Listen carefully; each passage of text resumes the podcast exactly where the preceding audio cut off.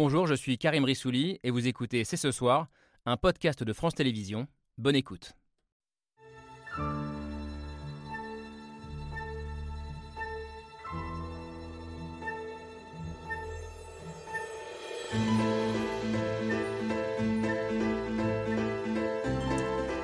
Bonsoir à toutes et à tous, soyez les bienvenus sur le plateau de C'est ce soir. Devra-t-on travailler plus longtemps en 2023 Là aussi, comme je m'y suis engagé devant vous, cette année sera en effet celle d'une réforme des retraites qui vise à assurer l'équilibre de notre système pour les années et décennies à venir.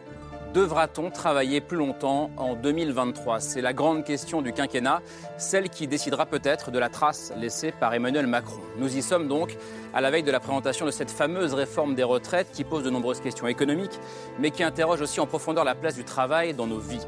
Alors cette réforme est-elle indispensable? Est-elle juste? Est-elle nécessaire pour combler les déficits annoncés et préserver notre système de retraite?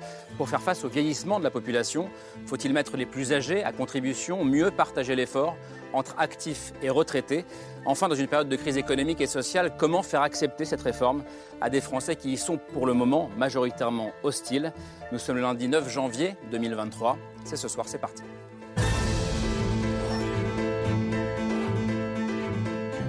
Lundi 9 janvier, c'est ce soir avec Laura Adler. Bonsoir, Bonsoir, Laure. Karim. Euh, veillée d'armes donc avant la présentation officielle de cette euh, réforme euh, décisive qui provoque un débat passionnant euh, dans la société et que nous allons essayer d'avoir ce soir sur ce plateau. Il y a deux acteurs principaux dans le bras de fer politique qui s'ouvre, c'est la majorité macroniste et le premier syndicat français, la CFDT. La majorité, elle est représentée par euh, un homme qui a une triple casquette euh, très utile ce soir. Euh, bonsoir euh, Marc Ferracci, soyez Bonsoir. le bienvenu. Euh, à la fois un homme très proche d'Emmanuel Macron, l'un de ses amis, vous êtes aussi économiste de formation, ancien professeur d'économie à Assas, euh, et aujourd'hui député euh, macroniste des Français de l'étranger, élu dans la circonscription suisse, c'est Liechtenstein. Côté CFDT, le numéro 1, c'est Laurent Berger, la numéro 2, c'est vous. Euh, Marie-Lise Léon, bonsoir, Bonsoir. bienvenue. Secrétaire générale adjointe de la CFDT. Les regards sont tournés vers le- la CFDT, ce syndicat réformiste que le gouvernement espère encore réussir à convaincre, euh, même si vous êtes très clair sur un point, euh, tout report de l'âge légal de départ à la retraite, c'est pour vous une ligne rouge euh, infranchissable, euh, je crois. Euh, cette réforme, ce recul de l'âge euh, légal à 64 ans, 65 ans, on va, on va en parler, mais a priori 64, est-ce juste ou injuste? Forcément, on ne répond pas la même chose en fonction de nos vies, de nos parcours, de notre histoire euh, professionnelle, de notre rapport au travail. Et je me tourne vers vous, Édouard Martin, bonsoir. Bonsoir. Ancien syndicaliste, euh, CFDT aussi, mais c'est un hasard.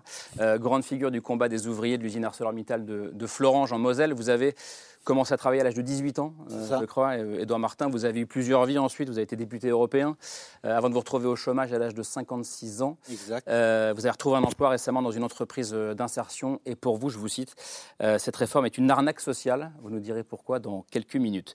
Le débat devrait être intéressant notamment avec euh, Elie Cohen ce soir. Bienvenue. Bonsoir. Euh, économiste, euh, tendance libérale, on peut dire ça? Non, Non, on dit quoi alors? Je suis social-démocrate depuis toujours. Social-démocrate depuis toujours. Vous voyez, bah, comme ça, c'est bien qu'on pose des questions. Euh, Directeur de recherche au CNRS, professeur à Sciences Po. Euh, pour vous, cette réforme est indispensable? Là, il n'y a pas d'erreur? Non. Euh, au nom de la lutte contre le déficit, euh, un déficit qu'on sous-estime d'ailleurs, euh, je crois, selon vous.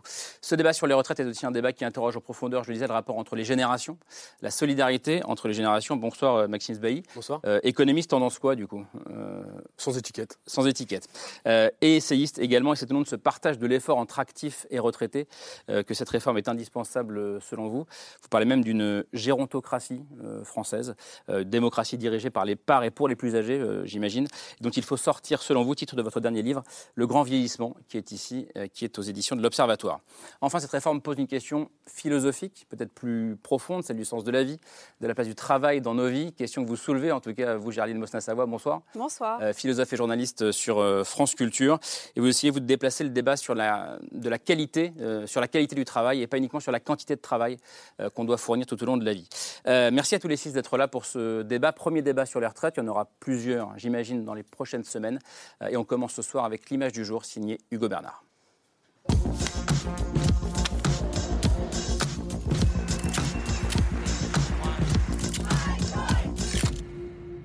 L'image du jour, c'est une réforme qui commence à se préciser.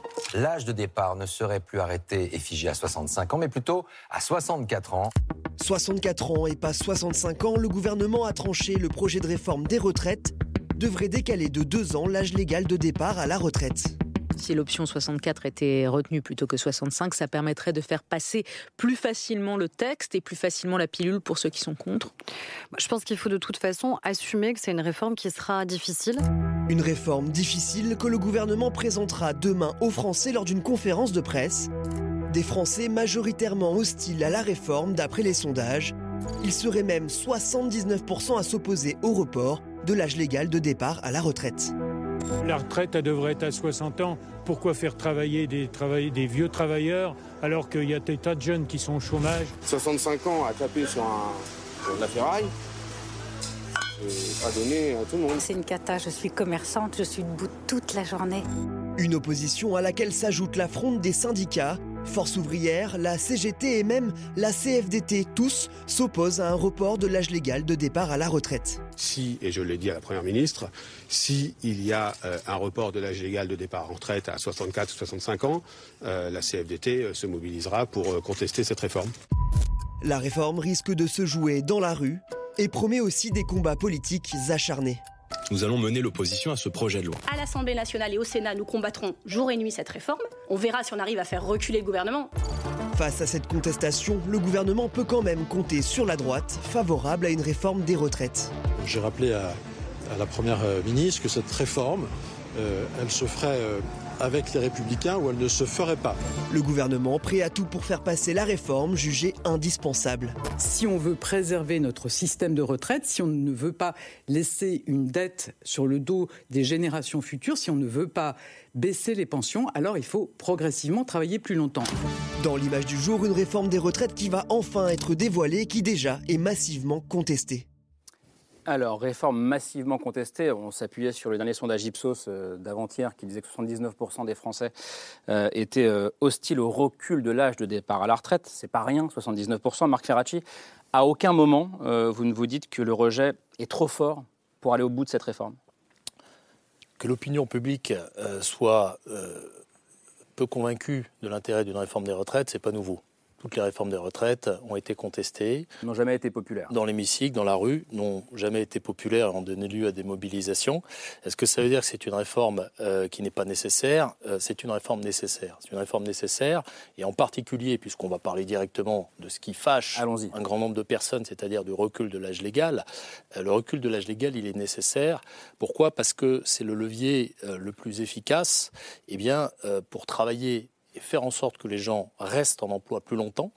Euh, on l'a bien vu d'ailleurs historiquement, quand on est passé à 60 ans en 1981, eh bien, le taux d'emploi des gens euh, qui étaient euh, seniors a diminué très rapidement. Quand on est repassé à 62 ans après la réforme Fillon de 2010, eh bien, le taux d'emploi a remonté. Donc on sait que c'est un levier qui est très efficace. Si on n'actionne pas ce levier si on ne fait rien, le Conseil d'orientation des retraites, dont je fais partie, c'est une quatrième casquette qu'on aurait pu rajouter tout à l'heure, le dit très clairement, on a 25 années devant nous de déficit, avec des déficits qui vont atteindre jusqu'à 20 milliards d'euros par an. 20 milliards d'euros, c'est deux fois le budget du ministère de la Justice. Il faut juste avoir ça en tête.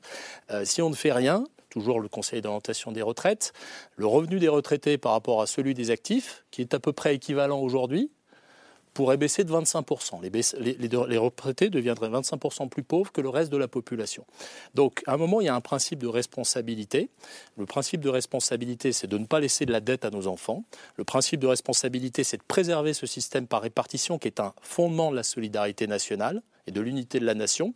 Moi, j'ai pas envie euh, de regarder mes enfants dans les yeux euh, en leur disant, écoute, euh, finalement, il va falloir que tu épargnes un petit peu euh, pour te financer ta retraite. Donc voilà le sens de cette retraite, de cette réforme. Et si les Français ne la comprennent pas, c'est parce qu'il n'y a pas eu le débat nécessaire jusqu'ici? C'est à partir de maintenant qu'on va devoir la comprendre? Comment vous voyez ce rejet massif Peut-être que ça va bouger avec les, débats comme ce soir ou les débats euh, dans l'hémicycle ou sur les autres chaînes, évidemment. Mais pour, comment, comment est-ce que vous, vous, comprenez euh, ce, rejet pour le moment? Bah, Écoutez, déjà, je, suis très content de débattre ici. Je suis très content euh, qu'il y ait un éclairage médiatique. quand on aura demain les annonces de la Première ministre, on va pouvoir faire quelque chose qu'on n'a pas réussi à faire jusqu'à présent par construction, c'est de pouvoir donner des exemples, hmm. pouvoir incarner la retraite, pouvoir répondre aux gens sur leur cas personnel. Tant qu'on n'a pas les paramètres de la réforme. Qu'est-ce qui, qu'est-ce qui va vous, vous arriver alors que vous avez eu un métier pénible? Qu'est-ce qui va vous arriver alors que vous avez commencé à travailler tôt? Eh bien, c'est difficile, forcément, de convaincre les gens. Euh, je le vois bien, moi, dans les réunions publiques que je fais, il y a beaucoup de gens qui disent Et moi, qu'est-ce qui va m'arriver? Et c'est une question parfaitement légitime. Hmm. J'espère qu'à partir de demain, on va pouvoir s'engager dans un processus où on saura répondre à cette question de manière précise. On a les grandes lignes déjà, et notamment, vous le disiez, euh, comment, allons mettre les pieds dans le plat, c'est la question de l'âge de départ euh, à la retraite.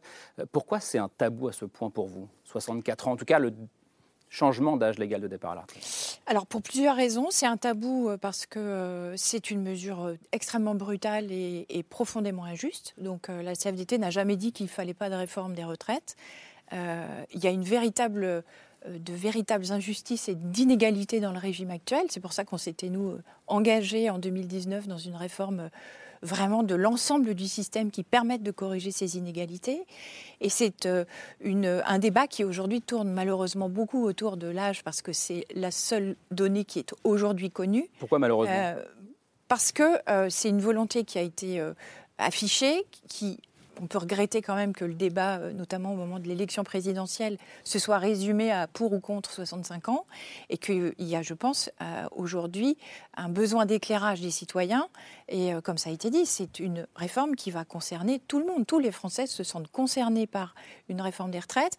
Et la question de l'âge, elle, elle a été posée comme un totem. Euh, bah, soit 65 ou 64. Oui, parce qu'on est quand même passé visiblement. Alors, oui. vous confirmez ou pas, Marc On va attendre demain. 64 ans, on va attendre demain. C'est un secret de polichinelle. Ou alors... Ça semble pas être le, paramètre sur lequel le gouvernement semble le plus apte, ou en tout cas le plus à même à. Mais ce qu'on pourrait vous, vous, rétorquer, c'est que euh, ce serait faux de dire mm. qu'Emmanuel Macron a pris entre guillemets les Français en traite, mm. puisque c'était l'une des quelques propositions concrètes qui ont été retenues de cette campagne présidentielle côté Macron. Ça a été retenu dans l'équipe présidentielle. Ça n'a pas forcément fait l'objet de débats parmi les citoyens, et je pense qu'aujourd'hui, on ne peut pas dire que les citoyens et voter pour les 65 ans en votant Emmanuel Macron. Non, je regarde Parce que c'est un raccourci. D'Edouard Martin. Parce que moi, je n'ai pas souvenir de cela. Hein. Euh, d'ailleurs, c'est quand même extraordinaire. En moins de 5 ans, le président de la République a changé radicalement de position. Premier quinquennat, il dit hors de question d'augmenter l'âge de la retraite. Ça serait un non-sens qu'il disait. Et puis là, il a carte blanche parce que c'est son dernier quinquennat. Il sait qu'il risque rien. Enfin, il risquera pas la sanction de, l'urne dans la prochaine élection présidentielle. Donc, il, a un boulevard devant lui pour la faire, même si, comme vous dites, bien, sûr c'est impopulaire, mais les doublement impopulaires. Mais ça se voit vous êtes économiste, monsieur. 20 milliards, vous dites, euh, c'est deux fois le budget de euh, la justice. Et les 50 milliards de ristournes que vous avez fait aux grandes entreprises, c'est cinq fois le budget euh, de la justice. Et là, vous, vous n'êtes pas offusqué. Moi, je veux vous, vous dire simplement la chose parce que ça Vous n'êtes pas offusqué 50 milliards. Positifs. Non, lesquels, lesquels?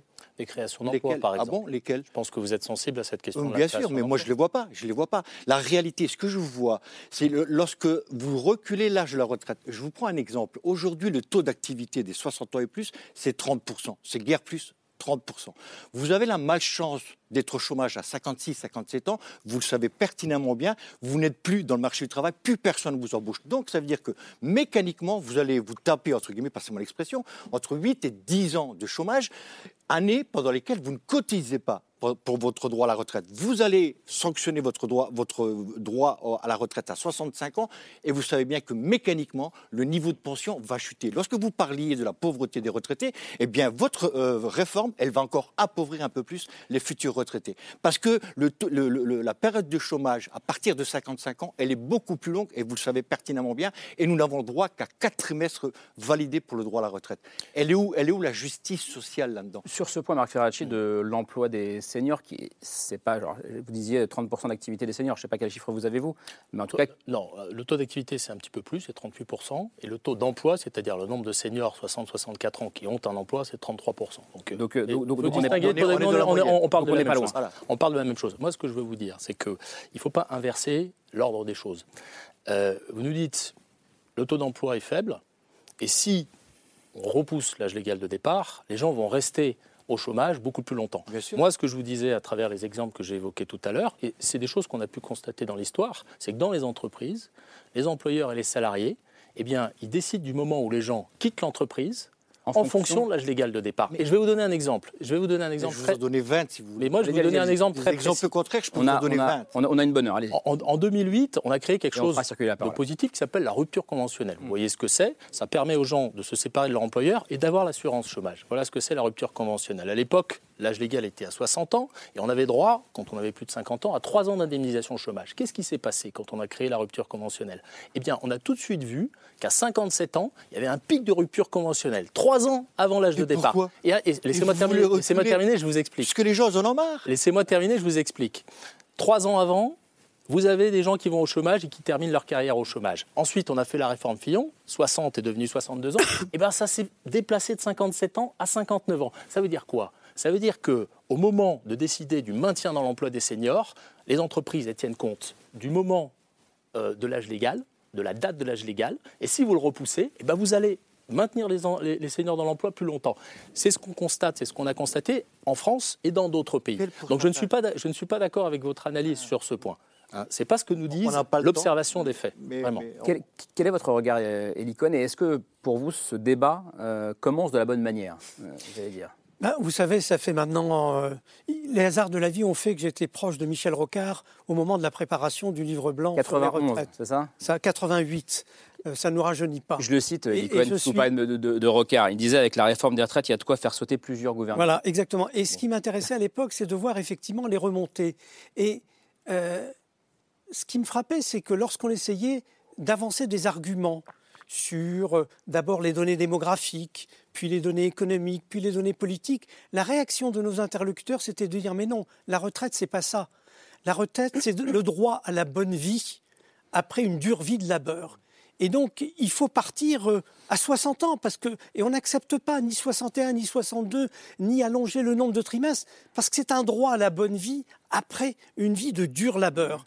Et donc, j'ai été frappé par ça, et depuis, j'essaye de considérer cette dimension parce qu'elle est structurante dans le refus des Français de toute forme d'évolution, parce que c'est simplement euh, le nombre d'années de bonne vie qui sont en cause. Alors maintenant, bah, il faut quand même qu'on discute de politique publique, d'économie. Et là, il y a quelques données fondamentales. La première donnée fondamentale, c'est qu'il y a de moins en moins de cotisants pour de plus en plus de retraités première donnée fondamentale. La deuxième donnée fondamentale, qui est très positive, c'est que les retraités vivent de plus en plus longtemps à la retraite. Il y a 20 ans de vie à la retraite. Hmm. Bah, ça, ça a, ça a un impact économique. Il faut essayer d'équilibrer le régime.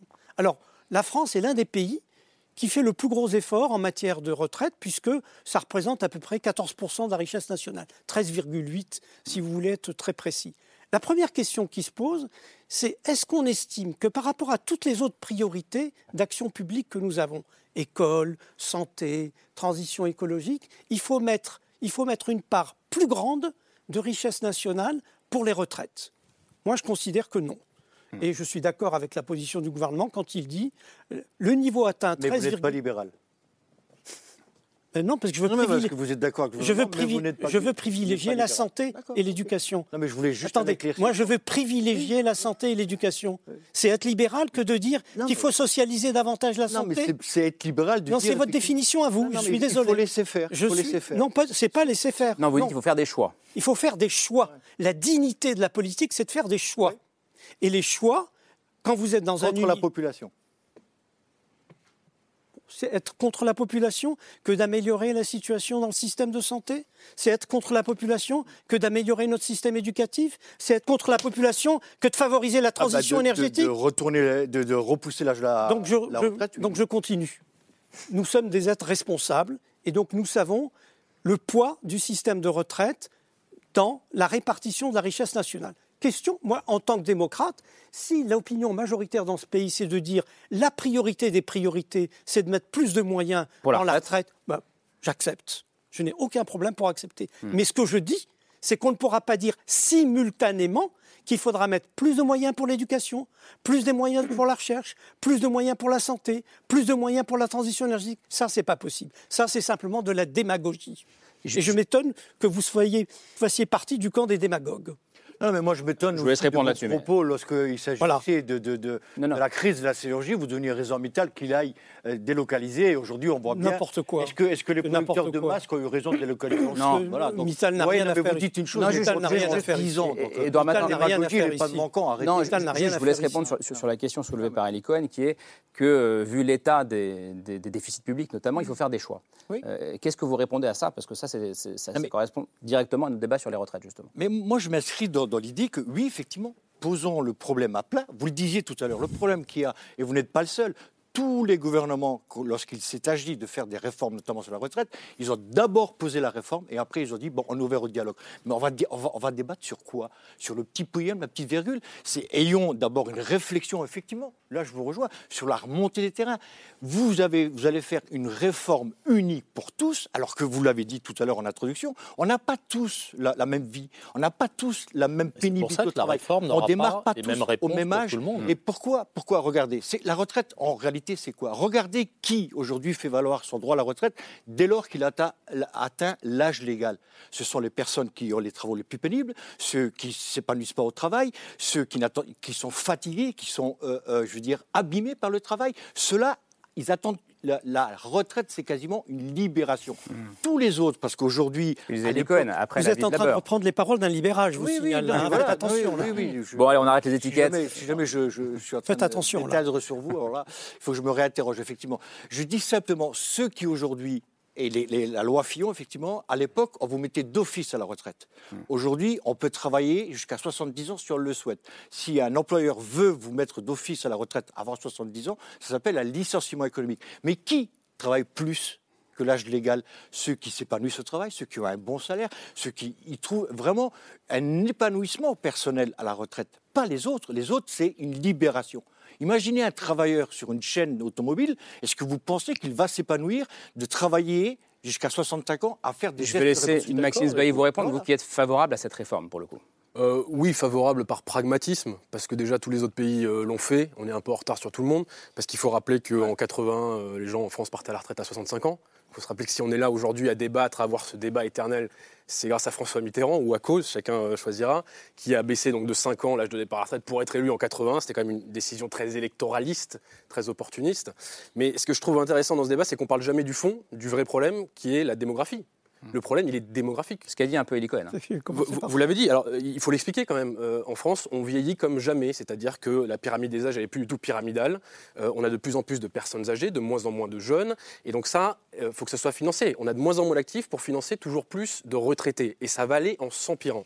Donc ça, c'est la réalité Ça va d'aujourd'hui. aller en s'empirant parce que les problèmes de la médecine. Parce que le baby boom, qui donc est euh, cet élan nataliste après la guerre, devient un papy boom et c'est 24-25 millions donc, de personnes. Euh, on a aujourd'hui 18 millions de retraités, on va en avoir 23 très bientôt. Et, Et donc ça ça, ça pose un Et problème. ça ne se retournera jamais, dites-vous. Euh, alors ça se En retournera pas tout de suite. dans 50 ans, mais enfin comme on voit les Français qui font très peu de bébés, on peut se dire que le rebond nataliste, on ne le voit pas. Donc ça, c'est un vrai problème démographique. Face à ça, on a fait un choix par le passé. À chaque fois, c'était de dire on augmente les cotisations des actifs. On les augmente, on les augmente.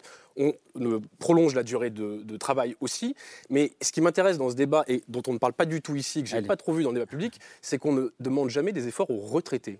Et ce qui est très intéressant, parce que dans tout ce débat, c'est toujours les actifs qui doivent payer plus, travailler plus, cotiser plus. Je vous rappelle qu'aujourd'hui, un actif euh, euh, non cadre dans le privé, c'est 30% de son salaire qui va pour payer les retraites. Or aujourd'hui, les retraités ont les moyens aussi de participer à l'effort. Euh, ils ont 60% du patrimoine, ils ont des niveaux de vie qui est supérieur aux actifs. C'est quand même un des rares pays au monde où les retraités sont plus riches que les actifs. Ça, c'est quelque chose qu'il faut, qu'il faut souligner. Tant mieux pour eux, mais ça veut dire que en fait, c'est des pauvres qui financent des riches. C'est-à-dire que c'est les actifs intéressant qui parce financent que des retraités. Marc Ferracci dit qu'il faut faire cette réforme pour pas que les retraités deviennent pauvres. Alors le problème, c'est qu'aujourd'hui, les retraités sont plus riches que les actifs. De Oui, L'état actuel des choses. en moyenne. Et vous Mhm. savez bien euh, que dans la moyenne, il y a aussi des gens qui ont des pensions très modestes. C'est d'ailleurs la raison pour laquelle on va introduire ce qu'on appelle un minimum contributif, donc une retraite minimale pour tous ceux qui ont une carrière complète. Pourquoi vous mettez pas contribution les retraités aisés dans ce cas-là? Équivalente à 85% du Ah, SMIC. parce qu'ils sont vieux. Pourquoi C'est l'électorat. Non, mais- on peut très bien Ah. partager les efforts entre les générations. Ce qui est, ce qui est dommage dans tout ce débat, c'est qu'on n'arrive pas à se mettre dans une perspective intergénérationnelle. On est dans un système par répartition où c'est les générations qui se financent. C'est un transfert entre Mais c'est générations. comme ça que c'est de l'intérêt générationnel. C'est précisément parce parce qu'on finance pour ceux qui sont à la retraite. Oui. Et là, vous êtes en train de mettre en concurrence des générations. Non, c'est pas en concurrence. Moi, j'ai C'est-à-dire pas envie que ma mère se remette au travail. hein. Non, non, mais c'est pas une question de remettre au travail, c'est une question de dire que Ah tout le monde doit participer à, à- à cet effort qui est en fait dû à la démographie. Mais Personne alors, n'est comment participer à cet effort? Alors, je vous donne un exemple. Aujourd'hui, les retraites augmentent plus vite que les salaires. C'est quand même. C'est quand même, je trouve dommage dans un pays qui parle de travail, qui dit qu'il faut que les jeunes soient épanouis, que les salaires augmentent moins vite que les retraites. Parce qu'on a fait ce choix, ce gouvernement a fait ce choix d'augmenter trois fois les retraites sur un an, 6% en tout. Euh, quand vous êtes un jeune actif, que vous entrez aujourd'hui sur le marché du travail, que vous n'êtes pas loin du SMIC, que vous devez payer 30% de votre Mm. salaire pour les retraites, que vous sortez du Covid, qu'en plus vous avez euh, Non, la dette bien la publique, la dette écologique. euh, des jeunes actifs. Je en pense, France. je pense qu'il faudrait prendre, euh, en- les prendre en considération aussi dans ce débat-là. Et donc de prendre ça dans un cadre intergénérationnel et pas seulement dire aux actifs vous avez besoin de fournir plus d'efforts. Aux retraités aussi, d'ailleurs c'est bizarre, les retraités sont les seuls dans les sondages qui sont d'accord avec cette retraite. Normal, c'est ceux qui ne sont pas mis à contribution. Oui, mais vous ne pouvez pas demander à des gens qui ont accompli leur Oui, que disait, parcours en de Bah de ensuite payer. Pourquoi pas la- pourquoi pas demander Mais à tout le que monde de justement, on est au cœur du sujet sociologique, je crois, parce qu'on parle beaucoup de chiffres, on parle beaucoup de pistes économiques, vous parlez de nécessité, etc. Mais le travail, c'est une valeur symbolique. Les inégalités, elles persistent. À l'intérieur de ce système de retraite, est-ce qu'il va y avoir la possibilité d'un abaissement des inégalités? Et je crois savoir qu'Emmanuel Macron, durant son premier mandat, avait fait une réforme des retraites beaucoup plus ambitieuse, euh, les- intellectuellement, Oui. politiquement, Oui. pour pouvoir justement faire de cette réforme une réforme qui abaisserait les inégalités. Là, on n'a pas l'impression que c'est dans le projet actuel. Alors, pour le, pour, pour le coup, c'est pour le coup, c'est Marc Ferracci qui bosse avec entre les actifs et les retraités. Pas Maxime Zbaï. Oui, mais on ne peut pas intellectuellement ni politiquement demander aux retraités de participer à l'effort Pourquoi pas collectif. Ben, vous imaginez ce que ça veut dire en termes de pyramide d'âge, Mais de pourquoi- valeur travail Enfin, c'est un cauchemar. C'est un- cauchemar dans un que vous système nous par proposez répartition. là. Euh, Madame, vous- vous- on est dans un système par répartition, donc on est dans un système qui L'économie ne prime Mais pas laissez la vie Laure, en Laure, commun. laisse répondre sur le cauchemar. Ce sont, ce sont des, des- des générations qui payent pour d'autres générations. C'est-à-dire que les générations des baby boomers. Mais qui justement, sont- on a déjà si vous pouvez juste me laisser finir fois, Les générations qui sont aujourd'hui à la retraite, la première vague des baby boomers, elle a, en fait, reçoit, elle reçoit des pensions qui sont en moyenne deux fois plus élevées que ce qui a été cotisé. Parce qu'à l'époque, hein. la France était jeune, dynamique, et qu'il y avait beaucoup, beaucoup d'actifs pour très peu de retraités. Aujourd'hui, tout s'est inversé. Pourquoi est-ce que ce serait uniquement les jeunes générations Hmm. qui devraient payer le prix de la démographie? Je pense qu'il faut que ça soit réparti entre les Mais actifs, pourquoi les vous ne jeunes donnez les plus pas les âgés données et les retraités. complètement Vous auriez pu dire, dans la lignée de ce que vous venez d'avancer, que les retraites avaient été gelées pendant plusieurs années. Pendant deux ans seulement. Premièrement. Encore une fois, le niveau de vie est, supérieur les- pour les retraités. Premièrement, les retraites ont été gelées. Deuxièmement, dans les révisions salariales qu'il y a, l'indexation fonctionne à plein pour les salariés au SMIC. Et donc, ben, je suis désolé, Oui, le, oui. le- le SMIC a augmenté de 8%, Oui. alors que les prix n'ont augmenté, si j'ose dire, que de 6,2%. Il n'y a pas beaucoup de Français qui ont eu une augmentation Bon, de, de 8% donc- donc, ou si 6% vous voulez- leur salaire, excusez-moi. Quand vous voulez euh, donner comme ça des chiffres euh, à la fois sur les retraites et sur les salaires, il faut donner les vraies données. Et puis, je vais rajouter un élément euh, très important qui explique d'ailleurs euh, ce que j'évoquais tout à l'heure sur la diminution tendancielle, si on ne fait rien, du niveau de vie des retraités par rapport aux actifs. C'est que vous avez cité un exemple en disant les retraités voient leur pension progresser plus vite que les salaires. C'est quelque chose de très localisé. C'est cette année, c'est quelques années. Mais sur la longue période, les salaires augmentent plus vite que les prix. Et, et le pouvoir d'achat C'est pas augmente. le cas aujourd'hui, excusez-moi. Oui, mais là, vous prenez une petite fenêtre très particulière avec une inflation très forte. Donc, euh, je prends le point. Mais sur la longue période, ce que vous dites n'est pas vrai. Et ce que je veux vous dire, c'est que les retraites sont indexées sur les prix. Et elles ne sont pas indexées sur les salaires, sur la productivité du travail. C'est la raison euh, pour laquelle, ce que j'évoquais tout à l'heure, euh, eh bien, va se produire si on ne fait rien. C'est-à-dire que les retraités vont s'appauvrir par rapport au reste de la population. Ça, c'est- excusez-moi, C'est- ma génération. Ça, c'est comme Oui, moi, je non, mais je sais, je- je- ma génération sait qu'elle n'aura pas je les Je pense que vous n'êtes pas une génération très très éloignée. hein. Les gens, Là, les vous gens- parlez d'ici 20-30 les gens- ans, vous ne parlez pas de la situation Je actuelle. ne sais pas de quelle génération vous êtes et peut-être qu'on n'est pas Non, mais attendez, non, ça, mais faudrait point peut-être donner son âge, Mais, ça, c'est un point je d'information. On devrait commencer par là. Oui, et je pense en fait, parce qu'on est plus ou moins concernés. Allez-y, allez-y, voilà, allez-y, moi, allez-y. moi, j'ai- moi, j'ai 37 ans, Et vous avez commencé à travailler à quel âge? À 24 ans. Et vous, partez, vous savez, vous avez Non, je n'ai peu aucune idée parce que j'ai un statut particulier qui est un statut d'intermittent du spectacle. Donc, je ne sais pas comment se passent précisément les cotisations dans Je pourrais vous expliquer. Ah bah merci. Il y aura d'autres réformes d'ici. Voilà, donc est-ce que j'aurais besoin de savoir? Non, mais Parce qu'on ne parle pas tous du même point de vue. Et ça, c'est vraiment important. Moi, je peux vous parler de ma mère, on peut parler de son ami, on peut parler de qui on veut et tout. Mais depuis tout à l'heure, effectivement, je rejoins euh, Laure qui disait on parle de chiffres et tout. Et c'est vrai, il faut rappeler ça parce que c'est comme ça qu'on permet, on, on va pouvoir avoir une réforme des retraites qui est importante. Mais avant ça, on ne se pose pas la question de est-ce que les gens ont vraiment envie de continuer à travailler? C'est-à-dire que les gens qui ne veulent plus travailler sont considérés comme des charges et comme des poids.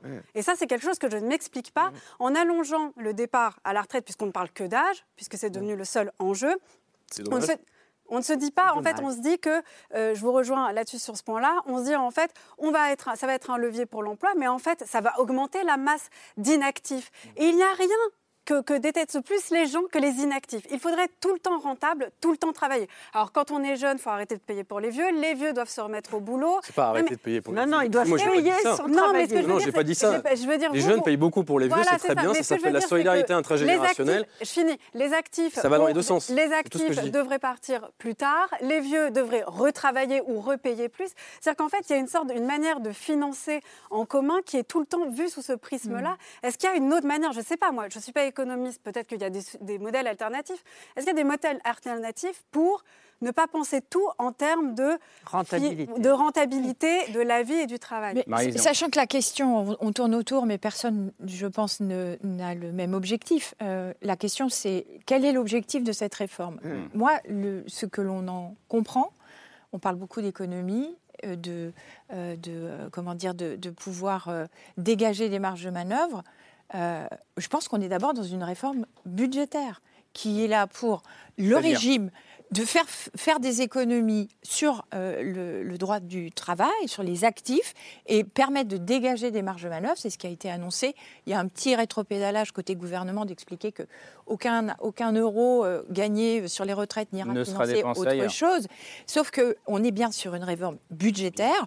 L'idée, c'est de dégager du cash. Parce que le régime, je le redis, aujourd'hui n'est pas euh, en banqueroute. Il était Il en pas en 2021-2022, bonne mais santé. Il n'est pas en bonne santé et on sait qu'il y a à l'horizon de 2027 10 Oui. milliards euh, d'euros de, de déficit annoncé. 10 milliards par C'est an. bien Par moins an. pour 350 milliards d'euros de dépenses tous les ans. Donc je pense qu'il faut remettre aussi les chiffres en proportion. Et donc, on n'a jamais eu de mesure aussi brutale pour un état du régime aussi peu Mais alors- grave. mais alors, et je ne veux pas, minimiser. Pas. Les- vous citez là les données du corps. Donc, Oui, dit Oui, les absolument. données par Marc Ferracci en début 10 d'émission. milliards de C'est déficit le Conseil des à retraites. horizon 2027. à partir de Ça s'appelle 2027 et Ouais. ça va durer jusqu'en 2035. Absolument. Et après, on aura une amélioration. Hmm. Si vous faites le total de 2027 à 2035, Ouais. ça fait à peu près 100 milliards. Ce que je veux dire, Attendez, 100 milliards. C'est 80 La milliards. question que je pose, moi, est toute simple. Est-ce que vous pensez que dans les priorités de l'action collective Hmm. d'un pays comme la France, il faut consacrer 100 milliards dans les dix prochaines années de plus Ça n'est pas, pas grave, du tout ce les que j'ai générations dit. futures qui Non, non, paieront. mais Ça c'est- n'est pas, du tout ce que je dis. Non, mais je Et- suis ironique, et- mais c'est un peu ça l'idée. si on fait un procès en Je responsabilité, suis d'accord avec vous. la CFDT est très responsable et elle n'a jamais dit qu'il n'y avait pas de problème. Et donc, pour traiter la question à partir de 2027, je pense qu'il y a d'autres solutions que cette mesure Mais- brutale de dire c'est 64 ans pour quasiment tout le monde. Alors, on n'a pas encore les arbitrages sur les mesures d'aménagement pour atténuer certains effets de cette mesure d'âge, mais c'est quand même la mesure phare. Et je pense qu'aujourd'hui, notre régime des retraites, il peut, euh, il, il mérite euh, un autre regard et il peut être, euh, on peut trouver des solutions moins brutales pour les principaux intéressés, Ce parce qu'on parle beaucoup Ferracci, de chiffres et d'économie. La CFDT ne parle pas de brutalité euh, à chaque euh, esquisse de réforme. On ne peut pas lui faire ce reproche-là. Non, euh, moi, moi- moi, je voudrais simplement réagir à- ce que vous avez dit et à ce que vient de dire Eddie Cohen. Euh, D'abord, euh, c'est pas 100 milliards, c'est en réalité beaucoup plus euh, qui va devoir être mis dans l'équilibre de nos systèmes de retraite si on ne fait rien. Pourquoi? Parce que le Haut Commissariat au Plan, euh, dirigé par François Bayrou, l'a dit il y a quelques jours, l'État contribue déjà à hauteur de 30 milliards d'euros par an pour financer un certain nombre de régimes. Le régime de la fonction publique, les régimes spéciaux comme celui de la SNCF qui coûte 2 à 3 milliards de- d'euros par an au budget de l'État. Ça, c'est la photographie aujourd'hui. indépendamment de ce qui va se passer du fait des évolutions démographiques que vous évoquiez à l'instant. Donc on part d'une situation de déficit profond. Et si on ne tient pas compte du fait que l'État abonde déjà les régimes, eh bien, on se trompe de diagnostic. Il faut quand même le dire. Alors, je ne veux, je veux pas parler que de gros sous, parce que euh, moi, je suis sensible à cet argument selon lequel, euh, au-delà des équilibres macroéconomiques et budgétaires, il faut se poser la question du sens du travail. Mmh. On vit dans un pays euh, dans lequel... Et de l'inactivité aussi. Et de l'inactivité également. On vit dans un pays euh, dans lequel, quand on regarde les enquêtes internationales qui interrogent les gens sur leurs valeurs, sur leur rapport au travail, euh, sur leurs interactions avec les autres, manifestent une forte insatisfaction au travail par rapport à d'autres pays, par rapport aux autres pays développés. C'est ce qu'on constate depuis assez longtemps avec des sources assez diverses. Et je vous rejoins, euh, il y a des enjeux de pénibilité, il y a des enjeux de conditions de travail qui doivent trouver des réponses.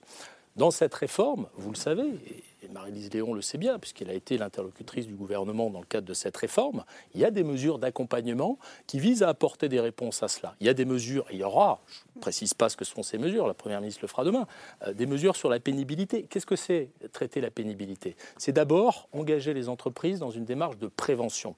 Et je suis obligé de dire que... Euh, pour des gens qui ont des travaux euh, difficiles, euh, il y a aussi des évolutions positives. Je peux vous en Euh, parler un si- quart l'heure, mais j'en suis certain. Je suis certain que vous avez une expérience de la pénibilité supérieure à la mienne. J'en suis sûr. Vous avez plus de légitimité à en parler.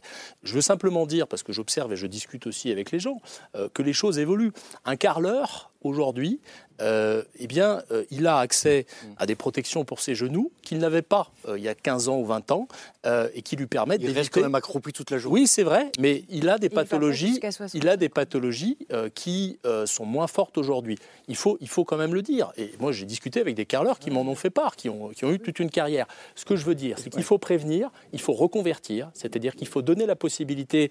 Et dans votre reportage très intéressant, il y avait quelqu'un qui disait taper sur la ferraille jusqu'à 65 ans, c'est impossible. Et ben moi, je suis d'accord. Je suis d'accord. Je dis qu'à 45 ans, on doit pouvoir se reconvertir et faire autre chose. Et je pense que dans les annonces qui seront demain, il y a, ça a été un petit peu esquissé par le ministre du Travail, la possibilité eh bien, d'aller vers des métiers moins pénibles, de devenir, je ne sais pas, chauffeur routier ou quoi que ce soit. Et enfin, il y a la réparation. Prévention, reconversion, réparation. La réparation, c'est pouvoir partir plus tôt. Et là aussi, il y aura des réponses demain. Édouard Donc, Martin. sur tous ces sujets-là, euh, je pense que la réforme n'est pas hémiplégique. Je vous, laisse, je je vous répondre parce que c'est- on tourne autour de cette question qui est la question de la justice de cette réforme. Mm, Et- mm, et mm. c'est- et c'est autour de ça que je pense que les Français se prononceront dans les semaines qui viennent. On les interroge dans les sondages, pas par référendum, j'ai bien compris. Moi, je suis pas venu ici pour parler de mon cas, mais j'ai quand même témoigné de ma propre expérience. Euh, et je ne suis pas le plus à plaindre. J'ai fait 23 ans de feu continu dans une Assyrie. 23 ans. Euh, à l'époque, il y avait François Chérec à la tête de la CFDT. On a cru avoir un premier prémisse de la reconnaissance de la pénibilité. Et patatras, boum, c'est tombé à l'eau. C'est tombé à l'eau. Et donc, je crains que, peu importe ce qu'a- ce qu'annoncera Mme Borne demain, je crains que même si vous allez annoncer des petites mesurettes sur la pénibilité, ça sera eff- ça sera pas un effet rétroactif, donc ça sera pour les futurs retraités. Donc je ne sais pas si vous avez un travail pénible, mais peut-être vous allez en bénéficier si ça ne change pas d'ici là, parce que les gouvernements ils changent. Mais ce que je veux vous dire par là, moi ma crainte dans cette réforme-là, regardez ce vous prenez l'exemple de ce que font nos voisins européens. Prenons l'Allemagne, 67 ans. Que se passe-t-il en Allemagne? Le taux de pauvreté des, des retraités a explosé. Il a explosé. Pourquoi? C'est quoi? La 67 ans, c'est l'âge théorique affiché. Mais l'âge en réel, les grandes industries, la métallurgie, la chimie, négocient avec les, les organisations syndicales des départs anticipés. Donc le départ effectif dans ces grandes branches industrielles en Allemagne, c'est 62 ans. Qui part à 67 ans? Tous les petits salariés, entre guillemets, tous les salariés qui travaillent dans les très petites boîtes où il n'y a pas d'organisation syndicale, il n'y a pas d'accord collectif. Et je crains qu'on subisse la même chose. Mais la réalité des faits, les chiffres, et vous pouvez le vérifier, en Allemagne, le taux de pauvreté des retraités a explosé. 67 ans, c'est aussi l'Espagne. euh, Mais, mais pareil, l'Espagne, c'est le départ effectif, c'est 63-64 ans. Mais il y en a vous aucun. justifie pleinement euh, Mais- le fait de mais protéger voulez- les petites retraites et, de les, et de les revaloriser, ce qui Vous est prenez précisément ce qui est prévu. C'est un, un gouvernement socialiste, hein, paraît-il. Enfin bref, l'Espagne, sur la, la réforme de retraite qu'e- qu'elle a, affichée, c'est quoi? Eh bien, nous avons descendu l'impact du, coût des retraites sur le PIB espagnol. Mais néanmoins, ils ont transféré, ce que disait Marie-Lise tout à l'heure, le coût, la charge, entre guillemets, sociétale, vers les caisses de retraite, euh, les caisses de chômage. Moi, je le vois arriver gros. vous, êtes, vous êtes en train de nous faire un bière à trois bandes. Si jamais cette réforme-là, elle passe, effectivement, les chômeurs bah, ils ne seront plus dans le PIB des retraites qui pèsent, parce que vous allez répondre aux injonctions de la Commission de Bruxelles, mais ça va être sur l'UNEDIC. Et puis après, patatras, dans deux ans, je vous, je C'est vous pas ce qui s'est passé durant vous la allez nous faire une nouvelle réforme sur le droit au chômage qui va C'est pas ce qui s'est passé Faire durant la réforme précédente. Et En tout cas, ce qui est intéressant, Marc Ferracci, c'est qu'on a eu, vous avez dit, c'est une réforme budgétaire. Là, vous parlez des injonctions de la Commission de Bruxelles. Le reproche, masqué ou pas masqué d'ailleurs, qui est fait, c'est que c'est une réforme pour faire plaisir, entre guillemets, au marché ou à nos voisins européens et pour s'aligner sur l'essentiel de nos voisins. Attendez, il faut partir des faits quand même. Il faut partir des faits. Vous avez mentionné vous-même le fait que l'âge légal de départ à la retraite en France est l'un des plus bas en Europe, puisqu'on est encore à 62 ans, alors qu'en Allemagne, en Suède, en Espagne et ailleurs, on est à, Théorique, à 67 ans. Théorique, l'affichage Non, non, théorique. non, non, c'est l'âge légal. L'âge à la légal, retraite, il est à 67 ans. Même Et puis, attendez, et non, puis il y a un autre élément. Il y a un autre élément qui est allez-y. simple, c'est que nous, en France, on consacre près de 14% du PIB à l'indemnisation des retraites. La moyenne européenne est à 10%. C'est-à-dire qu'il y a 4 points de PIB. Je crois Non, que en 12%. 10%, 10% la moyenne. C'est 4 points de PIB de différence. Donc, nous consacrons, nous, Français, à notre effort de retraite, un effort absolument considérable. Alors, le gouvernement veut essayer de stabiliser à long terme, je dis bien de stabiliser à long terme le poids du financement des retraites dans la richesse nationale. Il ne veut pas le baisser, parce que si véritablement il voulait rentrer dans une logique de baisse des déficits et de baisse de la dette publique, il faudrait qu'il le baisse et qu'il dégage des moyens pour les autres actions, pour la santé, etc. Il veut le stabiliser. Et non seulement son ambition est simplement de stabiliser pour tenir compte de la démographie qu'on a décrite dans le début de notre conversation, mais en plus, il estime qu'il y a un certain nombre de mesures sociales qui vont devoir être prises pour la pénibilité, pour les carrières hachées, pour euh, le minimum contributif, etc. Donc, je veux dire, c'est pas l'enfer. Alors, est-ce qu'on peut améliorer c'est un nécessaire, deux équilibré non, je, dis, je dis qu'on peut aller plus loin encore. Alors effectivement, il- euh, tous les jours, on, a- on- on- on apprend et on découvre que cette mesure, si elle était la fameuse mesure, si on passait de 62 à 65 ans, et si on ne révise pas les conditions d'indemnisation pour les carrières très longues et ceux qui ont démarré très tôt leur carrière, on risquerait d'obliger des travailleurs déjà fatigués à travailler deux ou trois ans de plus. Ça, c'est clairement intolérable. Et c'est pour ça que dans les débats Hmm. qui vont avoir lieu à partir de maintenant, il va falloir trouver les ajustements pour que ce type de situation ne se produise pas. Si on élimine ce type de situation, si on élève et on généralise le minimum contributif, si on améliore les indemnisations des petites retraites, alors on aura trouvé Ça fait un beaucoup certain équilibre. même, monsieur. Est-ce est-ce que ce que vient de décrire Ali Cohen, ça dessine les contours d'une Bah, on est sur les éléments clés. vous? On est sur les éléments clés, euh, mais je, je- je note que vous, vous, vous repartez de l'enjeu budgétaire, et moi je suis convaincue, et mon organisation elle est convaincue qu'aujourd'hui, le, le gouvernement s'est piégé, j'utilise ce mot, à ne pas vouloir euh, faire aucune réforme fiscale, parce que je pense que ce qui est de plus juste, et de plus injuste avec cette réforme des retraites, c'est de ne, concer- de ne s'attaquer, entre guillemets, qu'aux actifs et aux personnes qui aujourd'hui sont au travail et sur celles qu'on va essayer de garder au travail. Les, les points clés, c'est exactement ce que vous avez évoqué, minimum contributif, la question de la reconnaissance de la pénibilité. Édouard l'a rappelé, ça fait 20 ans que la CFDT attend cette reconnaissance. Euh, Donc, a- Emmanuel Macron qui n'a été amené préside- ni par la gauche, ni par la droite, ni par le elle a été mise en place, si, par euh, la mise en place du compte pénibilité avec 10 critères. Elle a été mise en place euh, sous François Hollande. Euh, Emmanuel Macron est arrivé en 2017. Il a retiré quatre critères de pénibilité, dont les agents chimiques dangereux qui ne feront partie d'aucune discussion. Euh, la question des postures pénibles, la question des vibrations, des gestes, du port de charge lourdes. Parce que Marc Ferracci vous dit il y a des métiers moins pénibles qu'avant. oui, mais alors, et je, je- juste compléter. un élément chiffré. Ces quatre critères de pénibilité qui ont été retirés, c'est 95% des maladies professionnelles. Le patronat nous a rétorqué que c'était impossible de suivre individuellement l'exposition des personnes euh, euh, qui pouvaient être exposées. On a fait des propositions, elles n'ont pas fait l'objet d'études d'impact, elles n'ont pas été reprises par euh, le gouvernement, donc je ne sais pas ce qui sera annoncé demain, mais euh, je pense qu'on serait extrêmement étonné euh, qu'ils répondent à notre demande d'une euh, de, de prise en compte de cette pénibilité pour des départs anticipés. C'est-à-dire que la question de la pénibilité pour la CFDT ne sera pas traitée. C'est un élément 20 ans clé après. d'une réforme juste pour vous, pour bien comprendre. Et l'emploi des seniors, où là encore, euh, moi je Ouais. je sais que les études, euh, toutes les études académiques expliquent que quand on reporte l'âge légal, mécaniquement, les, les seniors restent un peu plus longtemps dans l'entreprise. Pas vrai?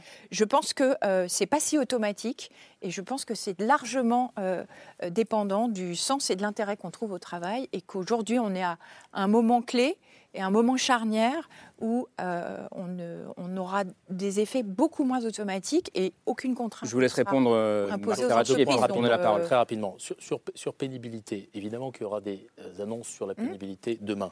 Euh, ces annonces euh, partent du constat qu'effectivement, À effet euh, rétroactif les critères multiples, les critères multiples, c'est difficile à appliquer, y compris et notamment dans les très petites entreprises. C'est très compliqué. Il y a un moment, on peut créer des jardins à la Mm. française Mais c'est pas avec, impossible. avec des Mais c'est critères, pas avec des critères sur une liste. Si on ne sait pas les appliquer sur le terrain, ça ne fonctionne pas Mm. et c'est déceptif pour les gens.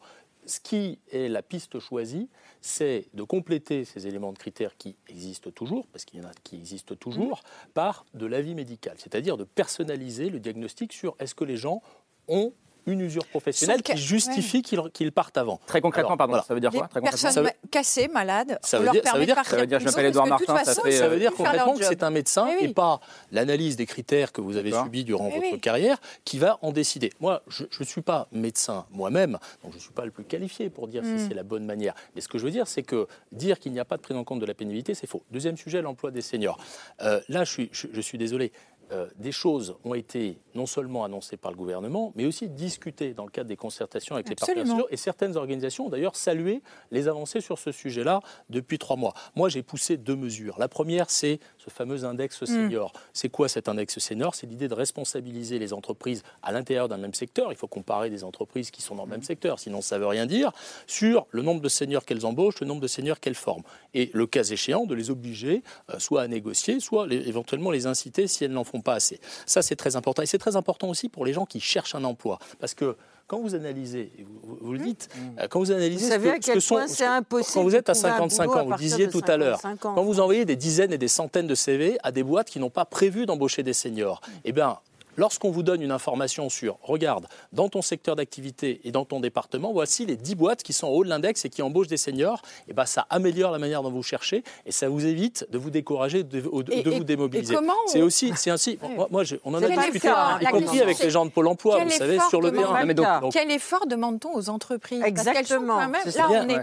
on Regardez est- on est un peu dans comment elles emploient les ceux de On de sort un 55 index ans. Et puis on, on croise les doigts pour que les entreprises jouent le jeu. Je pense non, que c'est un moi, peu, moi, un je peu pense que la léger. question des institutions financières doit être posée. Je suis d'accord. Géraldine Mosna-Savoie. Il y a quelque chose que je n'ai pas compris dans ce que vous développiez tout à l'heure sur euh, les 14% de PIB. La France est à 14% de PIB pour financer les retraites, c'est ça? Oui. Vous avez dit qu'avec cette mesure, on va non pas baisser ce PIB, mais on va le stabiliser. Oui. Ce qui veut dire, d'où ma question, à quoi sert cette réforme si elle sert juste à stabiliser 14% qui sont déjà là et si ça ne sert pas à débloquer de l'argent pour d'autres secteurs comme vous le souhaitiez tout à l'heure, comme la santé ou l'école? La réponse est très simple, c'est assurer l'équilibre et la viabilité à long terme du système. Donc ça ne change, c'est une réforme qui ne réforme rien, mais qui maintient Ah non, non, c'est une réforme qui permet de de- garder intéressant, acquis cette question, quand même. formidable du système de retraite par répartition auquel tiennent fondamentalement les Français. Et nous essayons donc de l'installer dans la durée, de le pérenniser que- en assurant Et s'il n'y la a pas de stabilité réforme, de son financement. Voilà, c'est ça. Ah ben, s'il n'y a, ah ben, s'il y a pas de réforme, c'est ce qu'on a dit au début de notre discussion, c'est des déficits qui vont apparaître qui ne seront pas financés. Et quand vous avez des déficits qui ne sont pas financés, il y a deux possibilités. Soit l'État vient et pour le faire, il faut que lui-même fabrique du déficit et de la dette, et il faut qu'il trouve des financements sur les marchés internationaux. Et s'il n'y arrive pas, il faut qu'il coupe dans d'autres dépenses pour assurer la viabilité du système de retraite. Et la dette a ça de bon qu'on le laisse toujours sous le tapis des générations suivantes. Excusez-moi de revenir dessus, mais c'est le débat euh, qui paye. Qui paye tout ça C'est-à-dire que si on ne fait rien, à un moment, il y a quelqu'un qui va payer. Ben, On n'arrive pas bien à Non, non, mais- comprendre non, si cette réforme Moi- est nécessaire alors et vitale voilà. pour le pays. Et puis ça, ça repose Si la vous question laissez de la dette à vos enfants, elle n'est pas nécessaire. On n'a pas envie de laisser de la dette à nos enfants. Oui, mais C'est aussi alors, mais moi, cet argument de la dette, c'est quelque chose que je ne comprends pas. pas que Il n'y aura peut-être mais- pas de la Ah. dette au moment où nos enfants seront. euh, Moi, c'est un argument que je ne comprends pas. L'argument de la dette, c'est une chose avec laquelle vous avez commencé. Vous Pourquoi est-ce que vous ne comprenez pas cet argument? Eh ben, je, je- je- c'est-à-dire qu'en gros, vous avez dit, je, je n'arriverai pas à regarder mes enfants et à leur dire, je te laisse de la dette. Bah, euh, moi, je sais pas, j'aurais aucun problème à regarder ma fille en lui disant, je t'ai laissé de la dette. Bah oui, c'est comme ça madame, en fait. c'est Bah très bien, oui, mais- c'est comme ça. Mais, madame- c'est- Mais il y a- vous répondre. je Oui, vais vous répondre. voilà. Qu'est-ce que ça changerait en fait répondre. Moi, j'aimerais La politique que, que tous les gouvernements ont menée depuis 10 ou 20 ans parce qu'il y avait des taux d'intérêt très bas, ça a été de financer toute une série d'actions par de la dette. Résultat, nous arrivons actuellement en France à avoir une dette qui fait 115% de la richesse nationale et qui n'est pas loin de 3 000 milliards d'euros. Eh ben, ça, ça veut dire que lorsque un enfant arrive euh, à l'âge adulte, il hérite de la dette qui a été constituée par ses parents, ou ses grands-parents, oui, et qui du coup ne pourra pas être utilisée Mais pour si financer des investissements dont il aura besoin, lui. Mais la dette sera-t-elle la même? Elle, va, elle ne va faire que croître. Mais pourquoi? Comment vous le savez? Mais mécaniquement.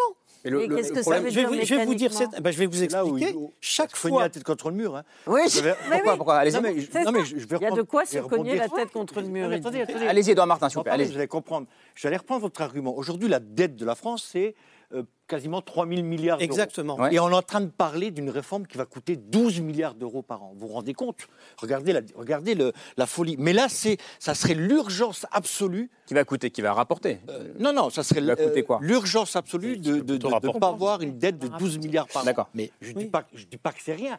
Pour le, le commun des mortels, 12 milliards, c'est, euh, c'est faramineux. Mm. Mais à côté de 3 000 milliards de dettes publiques, oui. donc c'est, l'urgence, c'est celle-là. Donc le 12 fait, milliards. le fait que nous ayons une 12 milliards, dette, c'est- le fait Et que on nous ayons une dette capital. colossale que nous n'arrivons pas à honorer, capital- ça autorise à fabriquer de nouvelles dettes. C'est ça votre le débat- logique là le- le- Votre logique, c'est qu'un. État en 3 000 milliards, on peut se payer mais 100 ou attendez. 200 milliards supplémentaires Attendez, et, et les 50 milliards de dettes qu'on a données aux Non, non, mais attendez, je Non, comprends pas votre si. raisonnement. Non, mais si, non, mais attendez. C'est plus on est endetté On est- et on plus en- on peut s'endetter. On, on est, C'est ça votre on est en logique train de faire un débat sur. On est en train d'opposer les travailleurs sur les retraités.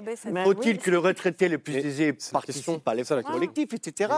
Mais, mais, mais, mais ce que je, je veux dire par là, et le capital dans tout ça On ne met pas à contribution le capital le capital, la- la- la- le PIB. Ça n'a rien à voir, monsieur. de- Non mais Maxime Veil, ça rejoint, ça rejoint ce que disait question le Maxime Veil. Ça rejoint ce que disait budgétaire, en disant le gouvernement s'est piégé, ce que vous disiez tout à l'heure, en ne faisant pas de réforme fiscale. Et là où je vous rejoins, c'est qu'effectivement, c'est quoi 15-20 milliards là qu'on va économiser sur cette réforme? Le bouclier tarifaire, il a coûté euh, 20 milliards là sur les derniers mois. Donc en fait, c'est l'argent public, on peut le déployer autant qu'on veut. La dette, elle peut grossir. Ce qui compte, c'est pas euh, le, le montant de la dette, c'est à quoi elle sert. Je suis désolé, une dette qui sert à payer des retraites, à payer les dépenses courantes de l'administration, qui n'est pas une dette d'investissement, qui n'est pas une dette qui va à l'éducation, aux crèches, à la jeunesse, à préparer ce pays pour l'avenir. Pour moi, c'est une dette, oui, que je n'ai pas envie d'avoir parce que je la trouve injuste envers les générations suivantes. Et pour moi, d'accumuler des déficits parce qu'on n'est pas capable d'équilibrer les retraites, parce qu'on n'est pas capable, encore une fois, de se poser cette question du juste partage du- du- des efforts entre les retraités et les actifs, je pense que c'est la responsabilité des aînés de ne pas laisser sous le tapis des dettes parce qu'ils n'ont pas été en capacité juste de apporter régler un ça. élément Et supplémentaire. ça, c'est un vrai débat de 3 000 société. milliards de dettes, il faut savoir que ça nous coûte chaque année, en intérêt qu'on doit payer à ceux qui nous prêtent, 55 milliards d'euros. 55 milliards d'euros, c'est chaque année. C'est l'intérêt de la dette. L'intérêt de la dette. C'est chaque année l'équivalent du budget de l'éducation nationale et de l'enseignement supérieur. Chaque année, notre principal budget est versé comme ça en pure perte à cause des dettes accumulées pour notre incapacité à gérer notre système. Mais alors, ça veut dire que cette réforme, c'est juste un pansement? Ah, ça ne règle pas les Non mais ça, problèmes ça- fondamentaux du non mais pays. c'est pas ça, de problème, hein. Oui, non mais c'est Ouais, une, très bonne question cette, euh, cette question qui est posée. Est-ce qu'on va pas avoir ce débat euh, dans 3 ou 4 ans quand on parlera de l'âge de départ à la retraite à 66 ans, puis dans 10 ans Mm. quand on parlera peut-être cette émission n'existera plus, on verra, mais euh, à 68 ans. Mais est-ce que c'est pas uniquement Vous ne serez pas à la retraite. Voilà. Vous ne serez pas en retraite, vous n'aurez pas Rendez-vous en 2070. les amis. Euh, non, est-ce que c'est- une bonne question Ouais. Est-ce que ce n'est pas uniquement un je vais, pansement répondre, je vais répondre à cette question. Je pense que ce n'est pas un pansement parce qu'on a quand même un petit peu de profondeur de champ sur les prévisions, sur ce qui va nous arriver dans les 50 prochaines années. C'est ça l'horizon des, des rapports du Conseil Mais cette réforme des est censée, est censée nous couvrir, entre guillemets, pour Ouais. les 50 prochaines années. Oui, oui, les projections sont à 70 ans, enfin à 50 ans, pardon, 2070 à peu près. Non, attendez, ça- Non, attendez, mais attendez, attendez, attendez, attendez, attendez, c'est important, c'est important, c'est important. Mais beaucoup de choses peuvent se passer Karine, en c'est important. 50 Non, non, il y a un point. C'est sous des hypothèses, c'est sous des hypothèses de croissance, de productivité. et de chômage. Voilà. Mais moi, pour peut-être une le louche, sens du travail je trouve que les hypothèses qui sont faites sont très optimistes. Je suis d'accord avec. euh, Donc, Alors, si, dans- Cohen. non, pardon, parce bah, parce qu'on on n'est on pas tous des profs Non, d'économie. ou- Non, les amis, s'il vous plaît. peut voir dans le rapport du S'il vous plaît. Et moi, je n'étais pas hyper bon en économie, je le confesse, donc j'essaie de, comprendre. Ça signifie que si jamais ces hypothèses, euh, si optimistes soient-elles, euh, s'avèrent euh, exactes, vous nous dites, euh, Marc Ferracci, que cette réforme, euh, ce sera la dernière avant potentiellement euh, 20, 30, 40 ans. Voilà. Il y a des hypothèses concrètement Ah, mais j'étais- pour savoir pour savoir combien on va devoir dépenser et combien vont Ouais. rapporter euh, les cotisations retraite. On est obligé de se dire combien de gens vont être au travail, c'est la question de l'hypothèse du taux de chômage. Quelle est la productivité du travail, c'est la question de l'hypothèse de productivité. Et c'est ça que fait le rapport du Mm. corps. Et donc il y a des hypothèses plus ou moins optimistes. Et effectivement. Euh, y compris, je ne suis pas tout à fait d'accord avec vous, parce qu'il y a des hypothèses de productivité qui ne sont pas particulièrement optimistes par rapport à ce que font euh, les autres Attendez, pays. le scénario Mais- central, mais- c'est 1,6%. Mais fondamentalement, Non, non, non. mais fondamentalement. Le scénario central, c'est 1,6%. Non, c'est l'hypothèse la plus forte. Or, euh, au cours des 1,6. dix dernières années, on a fait 1,6. 0,7. 1,6. Mais Mm. on ne va pas discuter des chiffres. Moi, ce que je veux dire pour répondre à la question euh, du pansement, pour moi, cette réforme, ce n'est pas un pansement. Pourquoi? Parce que, au fond, si on ne la fait pas, euh, on change la nature même de notre système. Euh, on change la nature même de notre système parce qu'un système par répartition, et vous l'avez bien dit, c'est un système qui organise la solidarité entre les générations. Les actifs payent pour les retraités. C'est ça la nature. Et je pense que tout le monde ici, on est attaché à notre système par répartition. De toute façon, on n'a pas le choix. hein. Euh, on n'a pas le choix. Enfin, on pourrait, vous pourriez capitaliser et Non, non, pour votre retraite. Moi, je pouvez ne le souhaite pas. Ah non, non, on est je ne souhaite pas que obligé les Français, cotiser, euh, je ne souhaite pas que les Français soient Ah obligés on a de l'argent. d'épargner, de capitaliser pour leur retraite. On est attaché à ce système. Or, un système par répartition doit être par nature Mm. équilibré. C'est-à-dire que les cotisations doivent équilibrer les pensions. C'est la condition de C'est le principe. Et comme je vous l'ai dit tout à l'heure, ça n'est pas le cas aujourd'hui. Ça n'est pas le cas aujourd'hui parce que l'État, donc le budget, donc les contribuables, vous et moi, si vous payez des impôts, je pense qu'on en paye tous, eh bien, contribue déjà à l'équilibre des systèmes de retraite. Et je dis des systèmes parce que vous le savez, on a beaucoup de régimes différents. Donc, on change la nature de notre système et au fond, on remet en question cet élément fondamental de notre solidarité nationale si on laisse dériver le système. Et ça, c'est quelque chose de très important. Justement, au-delà de, ce point de vue-là, comparaison des Marie-Lise Léon, chiffres. l'argument euh, qui est intéressant, hein, qui est réformer pour sauver le système par Ouais. répartition. Moi, je ne crois pas qu'on soit dans le registre de la survie du régime. Il y a, un- y a j'ai su- dit. si, C'est pas ce bah que j'ai si. dit. J'ai dit qu'on a- changeait la nature du régime, ce qui n'est pas tout à fait la même chose. Oui, sauf qu'il faut quand même sauver le régime par répartition, le préserver. Et moi, ce qui me frappe, c'est que si on se dit qu'aujourd'hui, on pense euh, une réforme qui nous préservera pendant 50 ans, c'est quand même plein pot pour la génération 61. Donc, euh, toutes les personnes qui ont déjà un projet de retraite vont être concernées par euh, ce- cette réforme. La génération Avec- 61, c'est-à-dire Nées en que 1961, deuxième semestre, elles vont devoir travailler plus avec euh, une durée de cotisation. dès la mise en place de la réforme. Trois mois de plus. Trois mois de plus, sauf que vous savez, enfin, à, à échelle individuelle, quelqu'un qui prépare sa retraite, elle se projette euh, à, à un an, euh, un an et demi, deux ans. Là, c'est à partir du mois de, de juillet, à partir Donc, du que moment où ça va.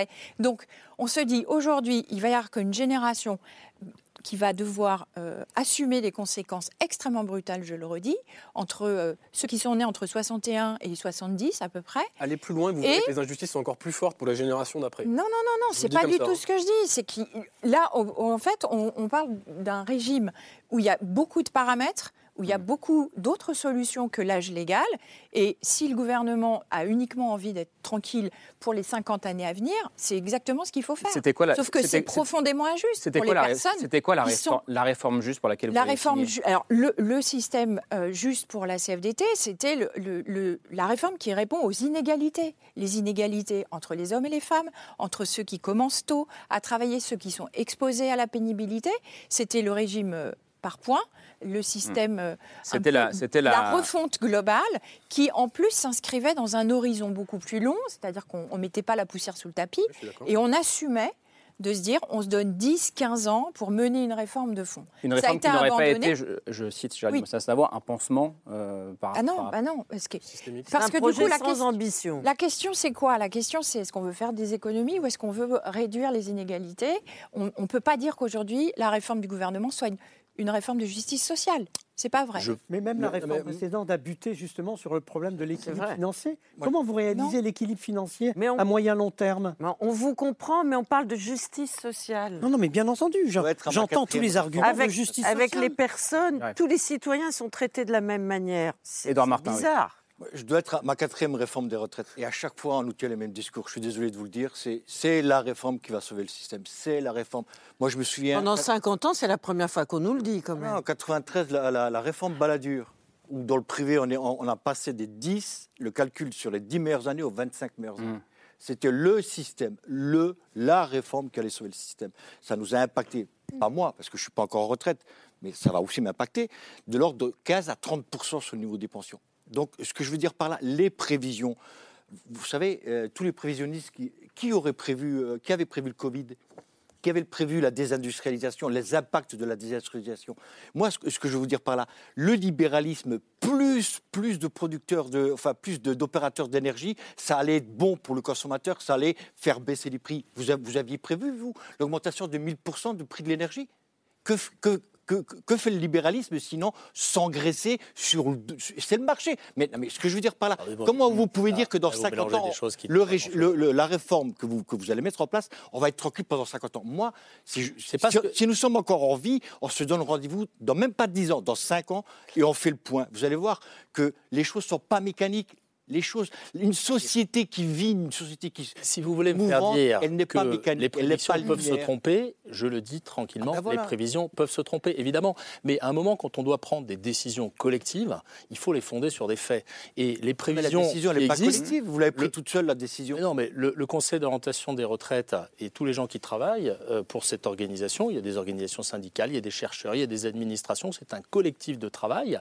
Euh, Ils ne prennent pas les décisions dans leur coin. Ils font des prévisions, parfois ils se trompent, et ils ont d'ailleurs révisé leurs prévisions dans les dernières années, mais c'est la moins mauvaise information dont on dispose pour prendre des décisions éclairées. C'est ça que je veux vous dire. Ça Alors après, vous pouvez, vous pouvez, vous pouvez prendre des décisions sur la base de rien. ça. Mais il faut, il faut les fonder. Et moi, ce que, ju- juste, euh, quand même, ce que, ce que, ce que je veux dire sur, euh, sur, cette, euh, sur, sur- sur- sur- sur cette idée, c'est que la justice, on peut l'atteindre avec cette réforme. Plus de justice, on peut y accéder avec cette réforme.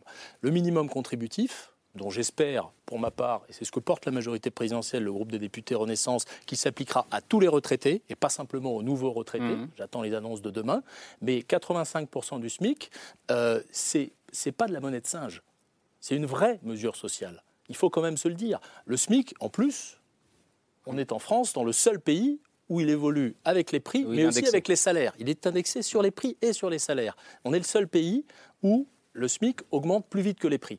Donc, à un moment, en tendance, donc à un moment, on peut, on peut raconter ce qu'on veut, mais dire qu'il n'y a aucune justice dans cette réforme, j'attends de voir ce qu'il y aura sur pénibilité, sur les carrières longues. justice. Et sur les Euh, mais- mais- C'est pas le et- et- moteur, c'est- pas Mais l'objectif. vraiment, vraiment, euh, je pense que, euh, et, moi- et je le dis et j'en termine avec ça, euh, j'étais un des grands défenseurs du système à points. Et vous le savez, on en a Mhm. discuté à l'époque.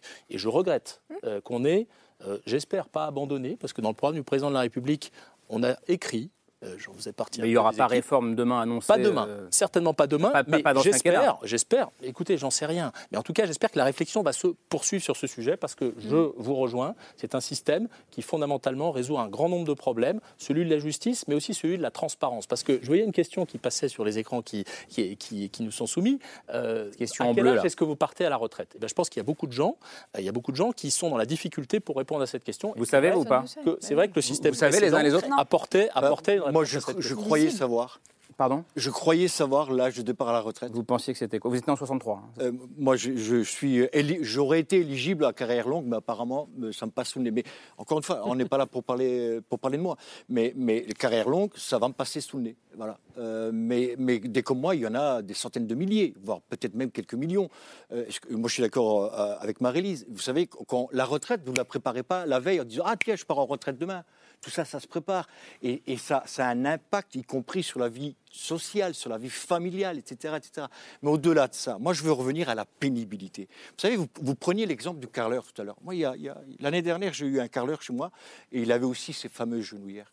Le garçon avait 48 ans. Je peux vous assurer qu'il était abîmé comme pas possible. Même avec les genouillères. Je ne dis pas que le, le métier de est devenu non pénible. hein, c'est pas ce pas que j'ai dit. Même pas jusqu'à 60 Je dis juste qu'il y a pas jusqu'à 60. potentiellement des Et progrès. y compris les employeurs ne veulent pas, surtout sur ces métiers-là, la difficulté du recrutement, souvent, c'est même pas une question dogmatique pour certains employeurs, mais l'employeur lui-même sait très bien que l'emploi est tellement pénible qu'il va pas faire travailler une personne de 55, 56, 57 ans, 58 ans. Donc, il va rester au chômage. Et donc, on il va- reconvertir donc- ces personnes. donc, il va rester Et au donc, il chômage. faut Messieurs, reconvertir messieurs, on va, on personnes. va attendre les annonces, les annonces très concrètes euh, demain, messieurs, dames. Euh, pardon, et on termine en attendant avec euh, une autre contribution au débat, c'est le, le choix Oui, c'est le texte de François Ruffin qu'on a reçu ici dans cette émission pour un livre assez historique qui s'intitule Le temps d'apprendre à vivre. Le sous-titre, c'est La bataille des retraites.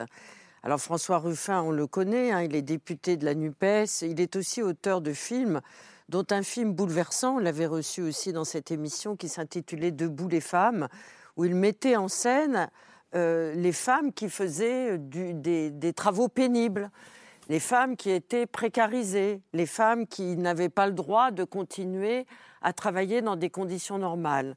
Alors moi, ce qui m'a intéressé beaucoup dans ce livre, outre qu'il est euh, humaniste et euh, qu'il apporte des propositions sur les histoires de retraite, c'est le volet historique. J'ignorais que l'histoire des retraites avait commencé au début du XXe siècle, en 1910, avec un député qui s'appelait Viviani mmh. et qui a essayé de mettre en place de manière politique l'histoire de la retraite. Et ce mot de retraite ne s'appliquait qu'au monde ouvrier.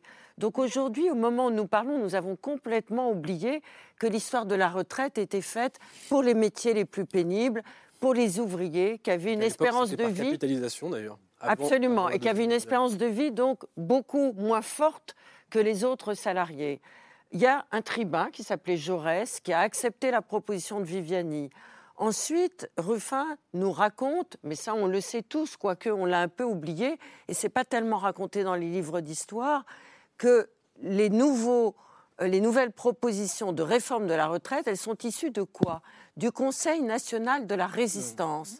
Et que les propositions de retraite devaient unir notre pays après la Seconde Guerre mondiale, couturer les différents partis politiques, mais aussi retrouver un élan et un dynamisme pour l'ensemble de la nation française.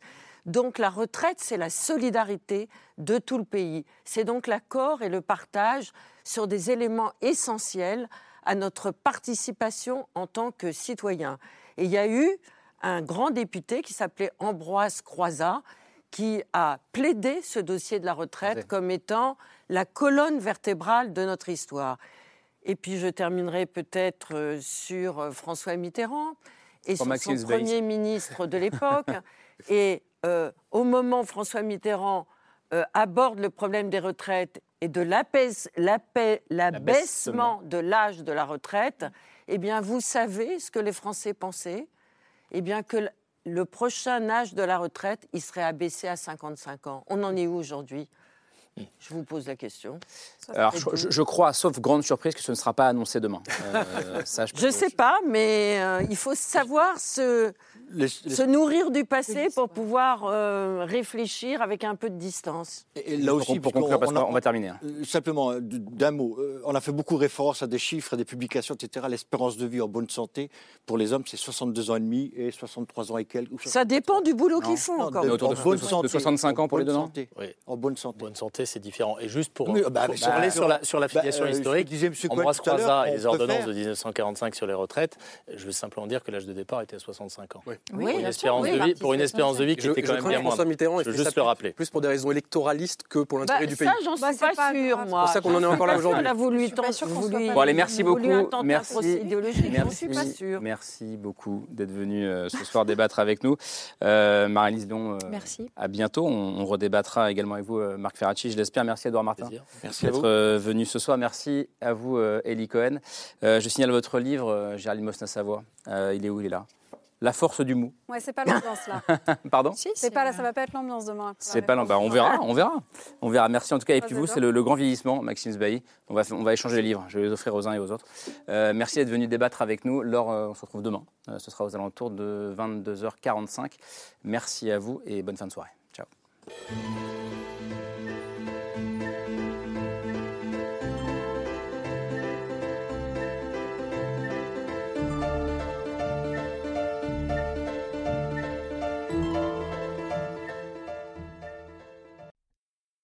C'était C'est ce soir, un podcast de France Télévisions.